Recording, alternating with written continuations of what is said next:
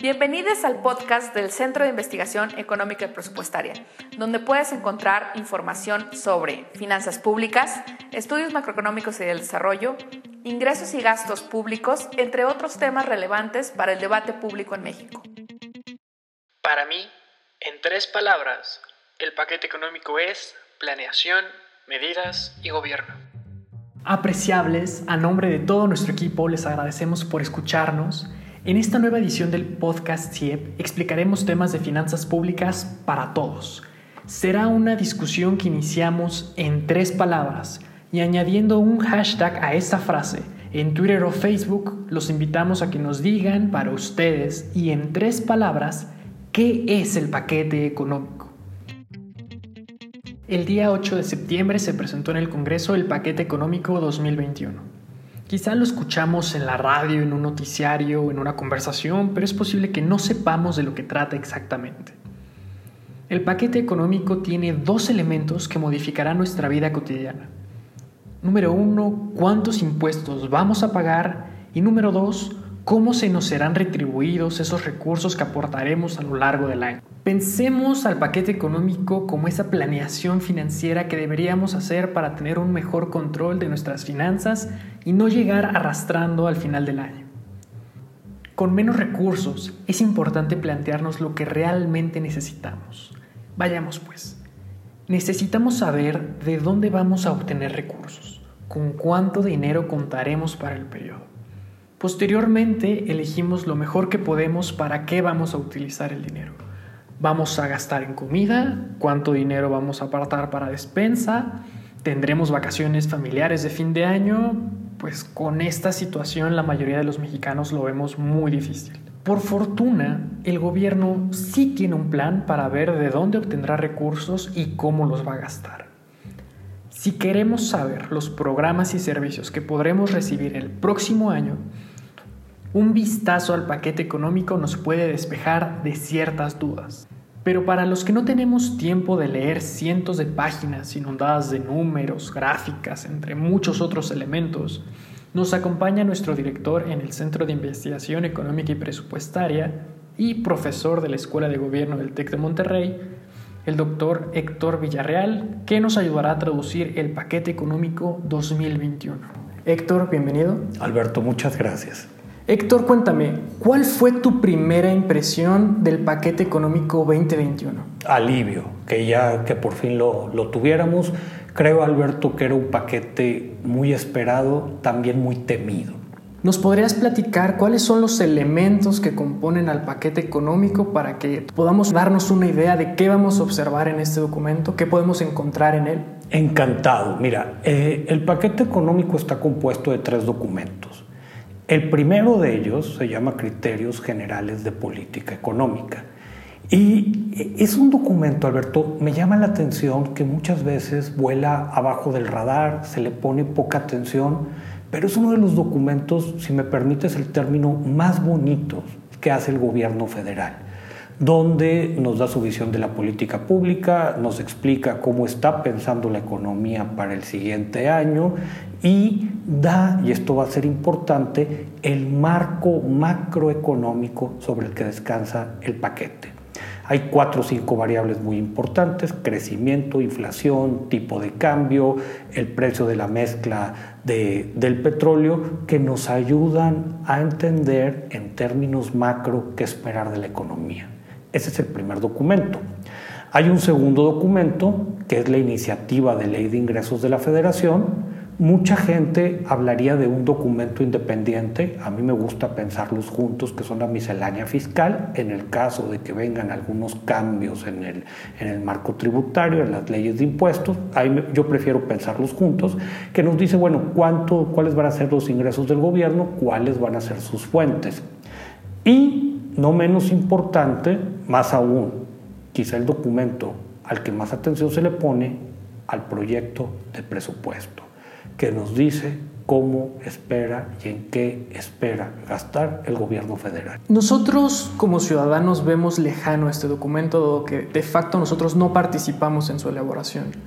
Pero ¿hay alguna forma en que nosotros como ciudadanos podamos elegir en qué se gasta o cómo se hacen las decisiones de gasto público en el país? Mira, esa es una gran pregunta, incluso, incluso muy filosófica.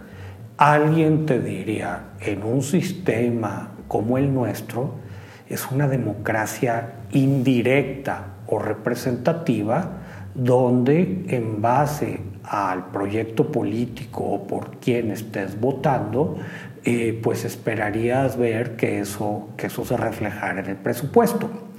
Hay otros canales que va desde participación en cuerpos intermedios, en sindicatos, en cámaras, en asociaciones, que pueden esgrimir tal o cual bandera, o incluso yo creo que algo que todavía está muy inmaduro en nuestro país, pues ir a hablar con tus legisladores y decir yo quisiera ver esto y tal cosa y a lo mejor te hacen caso.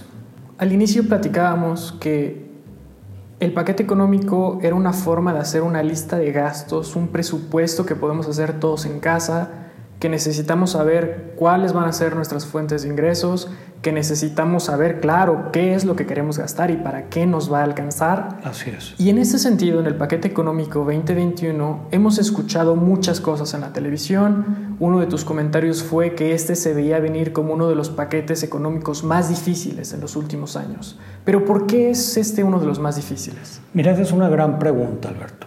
Lo que pasa es que por la crisis sanitaria económica que estamos viviendo, habría muchas presiones sobre este paquete. Por un lado, y, a lo mejor muy obvia, sería, pues sabes que estamos viviendo una pandemia, se tiene que incrementar el gasto en el sistema de salud público, por ejemplo. También mucha gente esperaría que el gobierno, como lo están haciendo otros países, hiciera una serie de estímulos o gastar en una serie de estímulos tratando de restringir o contener la caída en la economía. Esto se conoce como política fiscal contracíclica, pero el gobierno tomó la decisión de jugarla muy conservadora, entonces prácticamente no encontramos esta política fiscal contracíclica y si bien hay unos acomodos en el gasto en salud, en el mejor de los casos son muy tímidos. Si nosotros hiciéramos ese ejercicio, nos pondrías en un panorama muy, muy complicado. ¿Cómo hacer nuestro propio presupuesto en estos términos en los cuales nuestros ingresos son menores por las mismas circunstancias que manejaste? Pero más allá de eso, a nosotros, ¿cómo nos afecta este paquete económico con esta visión que no es contracíclica, como nos acabas de decir? Es decir, ¿Cuáles son estas implicaciones que tiene para nuestra vida diaria que se haya propuesto, por ejemplo, el presupuesto de egresos de la federación? Mira, es otra, gran pregunta. Tiene varias implicaciones directas, déjame, déjame tratar de señalar las que considero más importantes. Primero, una de las cosas en las que SIEPA ha sido muy crítico es este gasto desbordado en pensiones. Estamos gastando tanto en pensiones, Alberto. O sea, puede ser uno de cada cinco pesos del presupuesto o uno de cada tres pesos de los ingresos, de los ingresos tributarios, de los que vienen por impuestos, que este gasto en pensiones se ha comido mucho nuestro espacio fiscal. ¿Qué es el espacio fiscal? Una manera muy sencillita de definirlo, el dinero que tiene disponible el gobierno para hacer política pública. Entonces, vemos que el gobierno está gastando poco en salud, la pandemia nos vino a descubrir muchísimas necesidades en gasto en educación, no tenemos dinero para gastar ahí, quisiéramos una infraestructura pública más desarrollada, que se invirtiera, el país tiene una serie de necesidades importantes y si me permites, apremiantes pues tampoco lo estamos viendo por ahí el gasto. Tenemos un problema de seguridad pública heredado desde hace varios años, si tú quieres, pero que no se ha resuelto. Y por más inteligencia, por más buen diseño, hay una parte donde necesita dinero. Tampoco está llegando. También me parece que uno de los temas que más va a dar de hablar en las siguientes semanas tiene que ver con que el gasto federalizado, es decir, las transferencias que se van a estados y municipios van a disminuir. Entonces, así como hay muchas necesidades a nivel federal, también a nivel subnacional, pues tenemos muchas carencias, muchas necesidades, con menos dinero va a ser más difícil cumplirlo.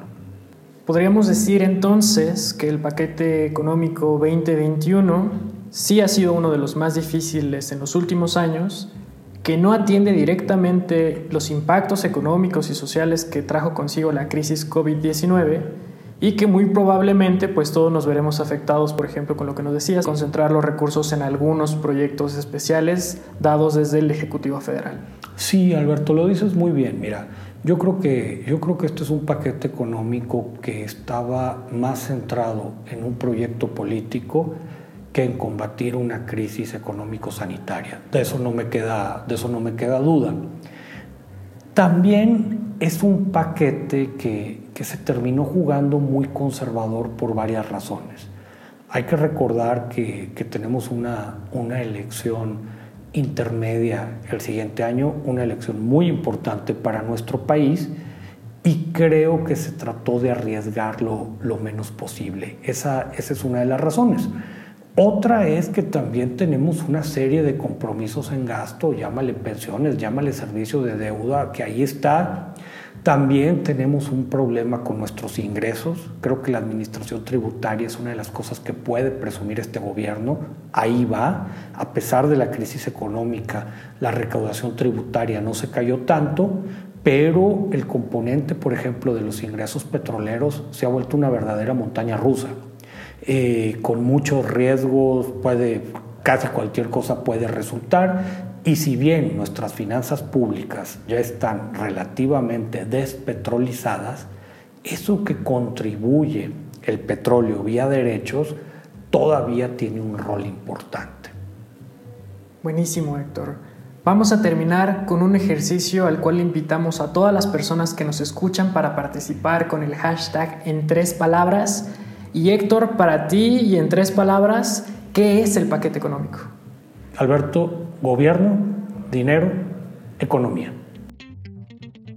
Lo escucharon aquí en el podcast del CIEP con la amena compañía de nuestro director y socio fundador, además de profesor del Tecnológico de Monterrey, Héctor Villarreal.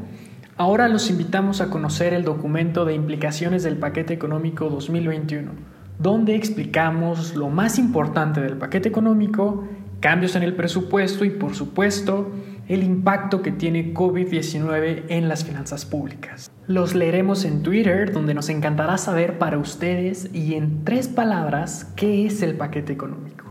Los invitamos también a seguir nuestro trabajo en redes sociales, en Twitter, Facebook e Instagram como CIEPMX. Gracias Héctor, gracias a ustedes por acompañarnos, nos escuchamos en la próxima, los leemos ahora. Gracias por escucharnos. ¿Y para ti, cuáles son tus tres palabras? Compártelas con el hashtag en tres palabras en Twitter y Facebook, donde podrás encontrarnos como CIEPMX.